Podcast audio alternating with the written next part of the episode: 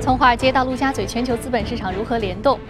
首先，我们来关注宏观。美联储主席耶伦六号呢，在一场与国际货币基金组织总裁拉加德的对话活动上表示，美联储已经有六年多的时间将联邦基准利率维持在接近于零的水平，这是为了帮助经济实现就业最大化和价格稳定这两大目标。但是呢，在利率的环境之下，监管者确实需要对于金融稳定风险加以防范。他说呢，目前股票市场的估值已经处于相当高的水平了，一些投资者盲目追求高风险资产以获得回报，这些都是金融市场。潜在的危险因素。那一旦美联储开始加息，将会导致期限溢价快速攀升，来威胁到金融市场的稳定。I guess I would highlight that equity market valuations at this point generally are quite high. Now, they're not so high when you compare uh, the returns on equities to the returns on safe assets like bonds, which are also very low, but uh, there are potential dangers there. 耶伦的讲话呢，在一定程度上令当天的大盘是明显的承压了。此外呢，就业数据不及预期，也给美股走势带来了下行压力。美国数据处理就业服务公司当天公布了今年四月份美国私营部门新增就业岗位是继续回落至十六点九万个，远远低于分析师预期的二十万个。此外呢，美国劳工部公布今年一季度美国非农部门劳动生产率按年率计算下降百分之一点九，稍微好于前一季度的百分之二点一的降幅。美国国会参议院当地时间五号以五十一票对四十八票通过了共和党推动的开始于今年十月的二零一六财年的联邦政府预算方案。这一预算案呢被视为共和党的财政政策蓝图，对于二零一六年总统竞选形成一定影响。不过参议院四十六名民主党议员全部投了反对票。鉴于国会两党意见相左，预计双方在具体的拨款方案制定和投票过程当中将会激烈的博弈。如果双方没有办法在新财年开始达成一致，那么联邦政府。将会再次面临关门的风险。好，再来关注其他方面。英国经济智库全国经济与社会研究所六号发布的最新全球经济预测报告，下调了今年全球经济增长预期至百分之三点二。不过呢，明年全球经济增速则是上调至百分之三点八。报告指出，金融危机引发的一系列后遗症仍然在拖累全球经济的复苏，比如说高失业率、高债务水平、脆弱的银行业系统和其他结构性的问题等等。那今年以来呢，全球经济表现是。低于预期，特别是美国、中国以及其他的新兴经济体。希腊政府六号拍卖十一点三八亿欧元半年期国债，并且偿还国际货币基金组织两亿欧元的贷款。那过去半年多以来呢，由于希腊没有办法获得债权人的剩余救助贷款，拍卖短期国债成为了政府筹集资金的主要方式。在偿还债务和其他方面资金需求不断增加的情况之下，希腊政府目前面临巨大的资金周转压力。好，刚刚我们在看完了宏观方面的消息，我们知道美股指数包括经济数据以及耶伦对于美股估值提示的这样一个风。风险的情况呢，使得美股指数是承压。我们看到昨天呢，同样是全线下跌的走势。道琼斯工业平均指数收盘下跌了百分之零点四八，纳斯达克综合指数下跌百分之零点四，标普五百指数的跌幅是达到了百分之零点四五的一个收盘点位。好，接下来我们再来关注到的是第一财经驻纽约记者葛维尔在收盘之后给我们发回的报道。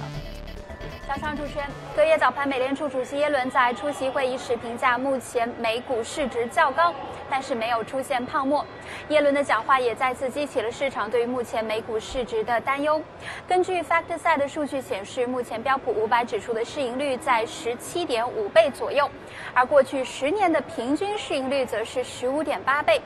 耶伦的讲话也触发了美股隔夜开盘即出现大幅的下滑。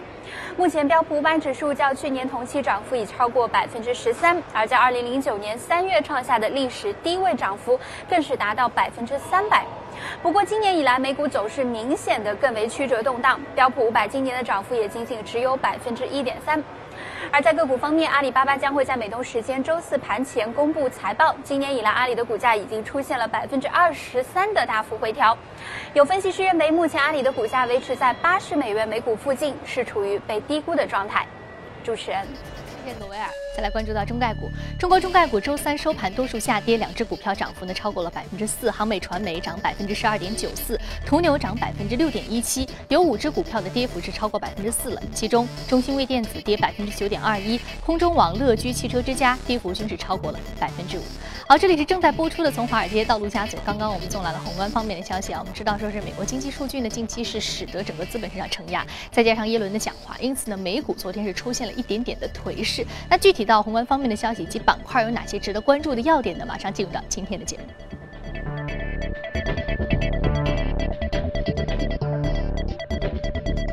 们请到现场的呢是来自于星展银行个人业务的副总裁许戈先生，许先生早晨好。哎，宇飞你好。同时，我们将和数据观察员朱勇勇来一起梳理一下有关于 A 股数据面的话题。早上好，朱勇。早上好，宇飞。好，我们首先说一下宏观方面啊，许先生，我们知道宏观经济数据不佳，再加上耶伦对于美股估值的这样一个风险提示，使得我们看到昨天呢这个指数是有一定的承压的。嗯那接下来其实季报已经基本上公布完毕了，那为什么说耶伦对于这个呃估值提出了这样的一个风险警示？它的用意是什么？并且说接下来这个加息的时点九月份开启的可能性是比较大的。那整个的一些是呃这个消息面的情况加在一起，给我们传递出什么样的信号？呃，美股其实它最近几年当中涨的是有点多了。其实耶伦他不是第一次说，呃，美国股市有一点估值过高。去年七月份他在听证会上也讲过，而且针对性更强。他是说科技股跟呃生物制药这一个板块，这两个板块的这个估值有点偏高，但市场还是往上走。呃，那么整体上来看，去年的话，呃，美股是涨了百分之十二，前年的话是涨了百分之三十。那么如果从一九六九年到现在，平均的美股像标普五百，它的平均涨幅是百分之呃七点三左右，所以它确实是有有一点涨得过快了，所以它也要拉一把，跟我们中国 A 股市场一样，这个是很很合理的。那么另外一个方面呢，我们也可以看到，在基本面方面，美国的整个经济确实是有一点放缓。呃，从一季度的美国整个经济面上来上面来看，整个数据是偏空的。嗯，我们看到它的 GDP 一季度 GDP 只有零点二的增长，零点二什么概念？去年的四季度是百分之二点二增长，去年三季度是百分之五，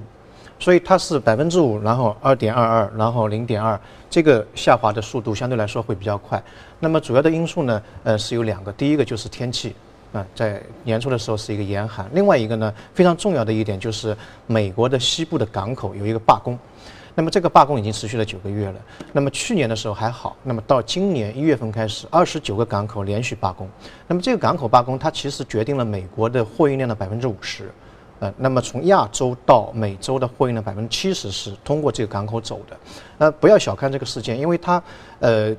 在劳动力市场，比如昨天的 ADP 的那个数据会有影响，因为罢工之后造成整个港口的这个工人可能就业是一个问题。第二个呢，后面的那个铁路啊，包括后面的物流，整个一条的产业链 都会停滞下来。那么这个因素可能在一季度会发酵，到二季度可能还会有一点影响。那么到了三季度跟四季度，美国的经济可能这个因素去掉之后呢，呃，会是有一个比较好的一个一个发展。另外，我们讲到美股的话。呃，我们认为，呃，美股的话，今年的走势可能还要取决于看一个什么因素呢？大家关注一个就企业的回购的行为。呃，从一一月份开始，美国整个资金，呃，股票市场资金是往往外流的，但是股票市场还是往上走，原因就在于，呃，现在企业的这个回购行为非常厉害。所以说，企业通过这种资本再投入的方式，自己来助推自己的股价往上走。对，美国股市这个力量是非常大的。同比增长的话，我们看到，呃，从一月份到现在，呃，美国企业回购的这个同比增长百分之十八左右，啊，百百分之五十九。整个一年的话，高盛预测是，呃，同比增长百分之十八。那么这个力量大家一定要去关注啊。有的时候你看资金流出，但是股价还是往上走，可能是比较比较奇怪，原因就在于企业在不断的买自己的股票啊。那么最后一个，我们讲一下美元。美元指数其实今年最高到了一百左右，然后进行一个下调。那么这个下调呢，可能是因为受到美国经济的经济数据的一个影响。另外一个呢，就加息时的加息那个时点，因为这个经济数据，所以有有一些往后推。但是有待有待观察，可能它经过一个调整之后，呃，根据以往的加息周期来看，在加息时点之前，美元指数是一个走强的势势态。嗯，所以说这个加息时点很重要，就是美元指数接下来一个走势可能和加息时点密切相关啊对。那我们说到九月份这个提法，您有什么观点呢？九月份开始加息，呃，九月份主要是因为呃这个经济数据是不太好，那么之前六月份，现在九月份，这个是非常合理的，有可能是会往后再稍微推一推。嗯，所以说可能九月再往后推，也有可能推推迟到明年。呃，芝加哥商呃商品交易所它有个预测，到十二月份，呃美元加息的十二月份加息的概率是百分之六十，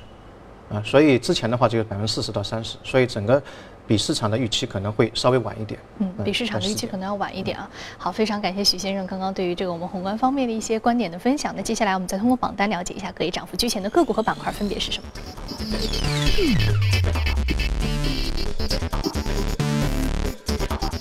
汽车零件、图形软件开发、酿酒饮料，还有零售商店以及纺织是领涨的板块。再来看到个股方面。个股方面呢，我们要说的是一只来自于生物技术板块的个股 Plasmid Tech。那这只个股呢，是隔夜上涨幅度达到百分之四十四点零五，目前的价格是八点六美元每股。啊，许先生，百分之四十四点零五的一个涨幅。那主要我们知道，生物技术企业它一般要有一个核心产品啊，比如说刚刚我们看到这个，包括这个我们现在屏幕上显示的这个 title 就是。引发了癌症公司连续的一个暴涨，是索罗斯对于这家公司的一个入股投资。嗯，对，呃，这家生物公司这个市值不大，六千多万，它主要是指对于癌症或者说重危病人的晚期的一个康复的一个针对性的一个方案。呃，它旗下有两个药物开发平台，那么这两个药物开发平台在去年的话，呃，已经有四个新药，呃，有六个新药。然后呢，有两个新药呢已经开始呃被 FDA 去批准了。那么呃，在这个六个新药当中，有四个新药是超过市场的呃估值是百分呃十十亿美美金，所以它的那个呃市场潜力是非常大。那么索罗斯在最近呢是投呃买下了大概是百分之五点一七的它的股份，所以在周二的时候，这股价就跳升了百分之一百零七。那么昨天又是跳升了百分之呃大概是六十九左右，百分之七十左右。所以这一只股票的话，呃整体的走势在生物的医疗，特别癌症治疗这一个板块，最近是表现非常亮丽的。嗯，我们看到这个板块表现特别的亮丽啊。那接下来我们再来梳理一下 A 股市场一个具体的情况。这种刚刚我们说到生物技术板块最近表现比较亮丽，那 A 股市场呢？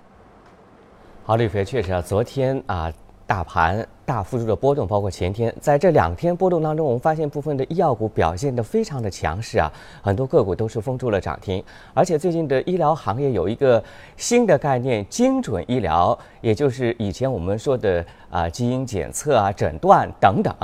那这方面的个股，像达安基因，昨天在大跌大盘的时候啊，出现了呃大幅度拉升，好像要封涨停的这个架势啊。呃，也许是受到消息面的影响。我们梳理一下，目前上市公司当中有哪些个股是涉及到这个概念？比如说千山药基、紫星药业、达安基因、科华生物等等。另外，医药板块政策消息不断，我们知道这个医疗价格的改革也是刺激的因素之一。呃，是通过不同的方式由市场形成价格。当然，医药行业的业绩始终是保持的稳定。我们从一四年的。呃，业绩以及今年一季度的业绩看都是同比上升，呃，历年来都是保持百分之十几的稳定的增速。这是我们整理的医药行业各个产业链的上市公司，大家把握机会的话，可以从中进行一些梳理。好的，宇飞。嗯，好的，谢谢朱勇给我们梳理一下整个行业我们可以关注的一些要点，包括一些最新的行业的一些利好政策，同时呢还有一些标的。好，接着我们进一段广告，广告之后我们再继续接着聊。这里是正在播出的《从华尔街到陆家嘴》，接下来我们来浏览一组最新的全球公司资讯。亿万富翁巴菲特再次同意举办午餐拍卖活动，拍卖所得呢将捐献给旧金山的慈善机构格莱德基金会。这是第十六次年度拍卖活动，将从五月三十一号到六月五号在易贝上举行。再来关注一下美股财报。二十一世纪福克斯公布了上季度来自于持续运营业务的净利润为九点九亿美元，比去年同期的下滑百分之七，当季营收为六十八点四亿美元，低于分析师的预期。特斯拉昨天公布第一季度净亏损为一点五四亿美元，每股亏损为一点二二亿美元。不过呢，特斯拉第一季度总的销售量创下了一万零四十五辆的季度历史新高，实现营收是九点三九九亿美元，比去年同期增长百分之五十一，超出了分析师的预期，并且推动了特斯拉股价在盘后交易当中呢上涨了百分之二点四。特斯拉 CEO 马斯克在创立私营航天公司 SpaceX 周三呢在佛罗里达州成功的发射了 Dragon Two 宇宙飞船，此次。发射的主要的目的是测试其最新的宇航员逃生系统。发射期间，飞船会紧急的停车，以模拟太空舱出现紧急的意外情况。那整个测试的过程用时约是九十秒。Dragon Two 用了六秒钟的时间点燃了八个引擎，将飞船推到距离地面约是一英里的高空。然后呢，返回舱在三个大型降落伞的帮助之下，再次回落到了地面。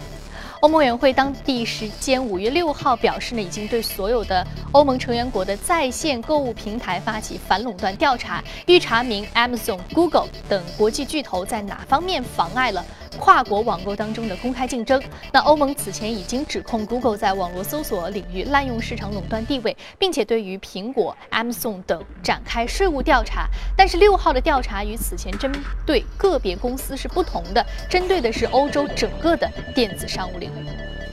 德国大众汽车集团日前公布了2015年三大经营重点，包括呢年内推出五十款全新或者是升级产品，继续推进模块化的生产战略。全年呢将有270万辆汽车在发动机横置隔膜化平台之上生产。最后呢逐步优化商用车的产品结构，尤其是载重卡车。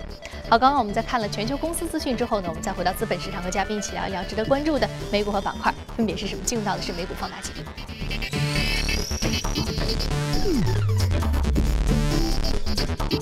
我们首先要说到的是美国家庭人寿保险，处于的是保险板块，上涨幅度百分之零点三。另外，我们要说的是 Microsoft，它是属于软件板块，上涨幅度百分之二点七七。那我们先来说一下这个保险板块，我们为什么今天选择美国家庭人寿保险这只个股呢？呃，保险这个板块在美国的话，如果你要做一些比较平稳的股票的。呃，操作的话，一般选保险会真的是比较保险。呃，那么这一家的话，在美国应该是比较有名的，它的名字就是表明它是一个人人寿险的一家公司，市值很大，两百八十亿呃美元。那尽管是一个庞然大物，走势非常平稳，今年大概涨了百分之五，比那个标普五百涨得好一点。过去三年当中是涨了百分之六十。它在次贷危机之前，呃，平均每一年的涨幅是超过百分之二十的，非常非常非常稳健的一只股票。那么如果说跟 A 股相比的话，美国的保险的板块，它的平均的市盈率比较低，大概只有百呃只有十二左右。中国的话，我看了一下，大概是二十以上。而且美国的保险的这个个股，呃，走势相对来说比较平稳，它相对来说比较成熟。中国的话呢，受到受到政策啊、资本市场的影响。会比较大，当然中国的我们等会会讲，它现在是处于一个上升期，是一个非常值得投资的一个机会。那么这一支，呃，我们先讲美股，这支股票的话呢，呃，它是一九五五年成立的，那么三个兄弟用了四万美金，三个人都没有做过保险，呃，也是胆子非常大。那么刚创业的时候也是比较困难，因为不懂这个行业，结果那个转机在于他的他们三兄弟的父亲因为肺癌死掉了。然后在这个过程当中，他们突然间发现商机了，因为，呃，他的保险只是 cover 了那个这个这个呃癌症的死亡，但没有包括边上的那个医疗啊，呃，这个不是医疗康复，或者说是那个宾馆啊等等这个费用，所以呢，他们开发了一个叫做癌症补充险。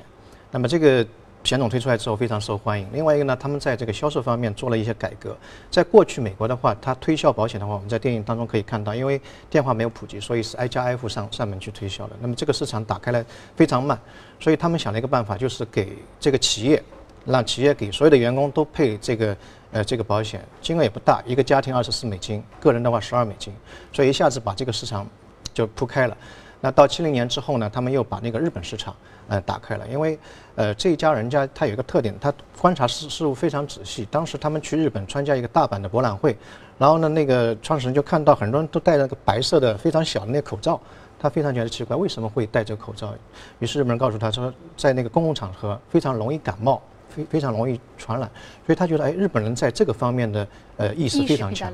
所以呢，就是开发了这个日本市场，用了四年时间。那么现在它整个业务过程当中，百分之八十以上是来自于日本市场的啊，所以这一块呃。在占它的那个市场当中的份额是比较大的。那么，如果我们讲到中国市场的话，最近一段时间当中，大家可以看到，尽管 A 股市场这两天调整，但是保险板块啊非常的坚挺。呃，整个行业在处于一个上升期，包括货币的宽松政策啊，A 股的一个上涨。对保险的板块都是会有一个支撑。那昨天我们也看到一些政策方面的一些利好会出现。那这个我们可以呃问一下朱勇方面。好，那接下来把时间交给朱勇。朱勇，刚刚徐先生说问您有关于这 A 股市场保险板块的一些机会，跟我们了了解一下。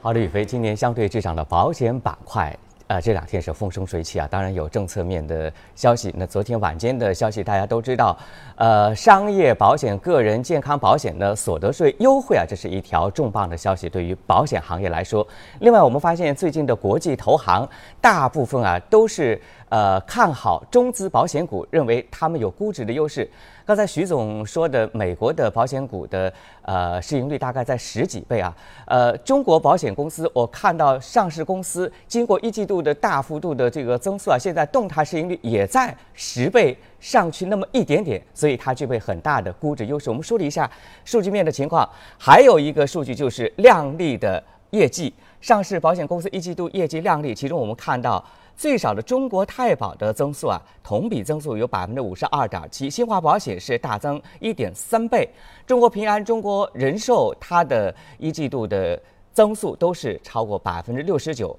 也就是说合计的净利润已经接近去年全年净利润的一半，所以业绩也是一个呃让它股价上升的一个保证。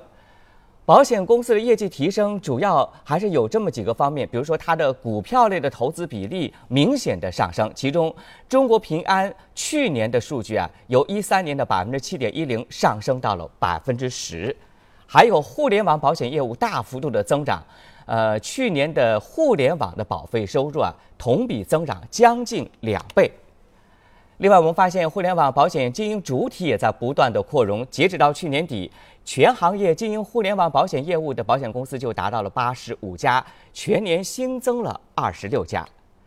我们看一下保险股的估值动态。呃，本来啊，在一季报业绩还没出来的时候，确实啊，估值呃有所高了，有的达到了三十多倍。但是现在我们看到中国平安的动态市盈率十点一倍，中国太保十六点八七，新华保险十三点九零，那这个估值相对来说还是相对比较合理。好的，宇飞。好的，谢谢周勇。好，接下来我们再看到另外一只个股 Microsoft。Microsoft 我们之前提到，但是我们今天要说的可能是来自于它最新的一个技术，叫人脸识别啊。人脸识别技术 Microsoft 它目前在行业的一个地位是什么样的呢？而且我们看到四月以来它股价上扬幅度达到百分之二十，是因为这个核心技术的一个助推吗？呃，先简单讲一下这个股票，因为之前也讲过，嗯，好像也是我讲的。那么这个股票它从四月份上涨，主要是一个是季报。呃，一季度的每股盈利呃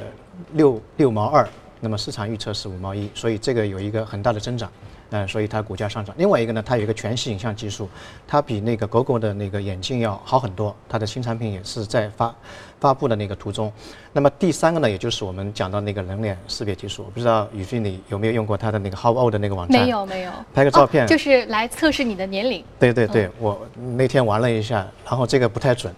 拍了很多这个年龄跨度从十七岁到五十一岁啊，因为它这是一个娱乐的一个一个东西。当然，它的那个精准的这个东西呢，它现在是在商业化的运转当中，它的精准精准这一块做的是非常好的。那么现在在美股当中，跟人脸识别有关联的那些股票，比如说三三 M 啊、艾森哲啊。还有那个苹果啊、狗狗啊、Facebook 啊，这一些人脸识别的这些股票，最近一段时间都是因为这个因素出现了一个上涨。那么人脸人脸识别这个呃这个概念其实不是特别新，从六十年代开始就开始做了，但是一直没有做好，原因在于当时是用光学的，也就是说光打在脸上然后识别，但这个光来源不同的话会造成很大的差异。正面看是美女，下面一看是就就会很害怕，变成个 monster。对。那么一直到八十年代，因为计算机和图形的这个存储的这个设备突然之间有一个飞飞跃的发展，所以这一块的精确度会达到很高很高的一个嗯一个状态。那么人脸识别跟我们之前有讲过，比如说指纹的识别，还有那个视网膜的识别，它有很大的区别。人脸识别它是有自然属性的，也就是说，呃，人最原始的鉴别东西就是靠这个外形的这个这个鉴鉴别。所以呢，它在安保方面有一个特色，就是说有一个特点，它不容易被对方发现你只要走走过来，它有这个鉴别就可以。像指纹的话，它要通过热传感；那么视网膜的话，要通过红外线，所以它不太容易引起别人的反感啊。另外一个呢，它在别人不知道情况下呢，不容易引起这种伪装所造成的一个误差。所以这一块的呃技术，最最近一段时间当中得到非常快的发展。当然，它也面临两个问题：第一个就是两个人长得很像，双胞胎的话呢，就比较难以鉴鉴别；另外一个就是不像。比如说到韩国去整了一个容，回来之后哎就不让你过了，这个不像的话哎也也会面临一些呃比较大的一个一个问题。那么在人脸识别上当中，呃大家可以多去看一些呃这方面的股票，原因在于这一块的适用面实在太广了。第一个我们刚才讲过安检，啊，是安保。那美国现在呃新一代的身身份鉴别的系统就是用 N N G I，就是通过视觉的，可能通过人脸啊这一方面进行一个一个一个一个甄别。那么这一块市场是相对来说比较大。第二个像考勤啊，呃上上下班啊，呃有没有去去呃课堂啊，这个也也是有很大的一个市场。那么还有一个像安检，现在呃很多机场开始慢慢慢慢采用这个人脸识别，比如说。呃，台湾的桃园机场，它就是通过人脸识识别通关，它不需要再去盖章啊什么的。一个人通关的话，只要十二十二秒的速度，啊，非常的快。所以整个市场现在是慢慢慢慢在热起来，啊，包括现在像狗狗啊，刚才讲的苹果啊，呃，Facebook 啊，它都是投入巨大的资金，嗯，在做这个人脸识别的呃一块。嗯，还有一块呢，就是支付的那个领域。呃，最近就是汉诺威的那个电子展，那个马云是刷脸，在淘宝上面买了一个汉诺威的邮票啊。当然，他这张脸是比较奇特的，应该一刷就刷出来啊。那嗯，这一块的领域的话，未来一段时间当中，我们嗯可以值得去。多多的关注。嗯，人脸识别技术，像之前我们看到很多的技术的蓝海，包括无人机，包括 3D 打印，可能接下来人脸识别技术会进入到它一个蓬勃发展的一个时期啊。那接下来我们再和朱勇聊一聊。朱勇，刚刚我们说到美股市场上人脸识别技术目前的一个行业的预期，那 A 股市场上呢，这阵风有没有刮到 A 股市场？啊，确实有刮。宇飞，我们来看一下，总结一下，人脸识别主要是包括图像采集、预处理、人脸检测。人脸特征点的提取和比对，目前我们发现啊，它有望成为互联网金融的基础设施，同时和互联网加的结合，也将延伸出更加多元的商业模式。刚才许哥也说到了，人脸识别最近非常的火，呃，这几个大事件就能看出来。呃，人脸识别相对于其他的生物识别技术最大的一个优势，它是不需要主动接受啊，这是非常具有隐蔽性的。刚才徐总也是谈到了。我们看一下全球生物市场分类，其中我们发现目前用的最多的是指纹识别，呃，产品的份额大概是百分之五十八，其次才是人脸识别，约占百分之十八。那么它是整个产业链包含的还是比较多啊，呃，人脸识别的算法、软件厂商以及整合人脸识别软硬件的系统服务商，其中人脸识别算法是产业链的核心的环节，也是技术壁垒最高的环节。相关的一些上市公司给大家搜集一下：海王科技、欧比特、川大智胜、科大讯飞等等。好的，以上是人脸识别的相关的数据面的情况。宇飞，好的，谢谢周勇。这里是正在播出的《从华尔街到陆家嘴》，非常感谢两位嘉宾的精彩解读。那有关节目内容的具体的一些方面呢，您可以扫描屏幕右下方第一财经资讯的二维码，了解刚刚我们讨论过的相关板块和个股。此外呢，您还可以通过荔枝和喜马拉雅电台搜索“第一财经”进行收听。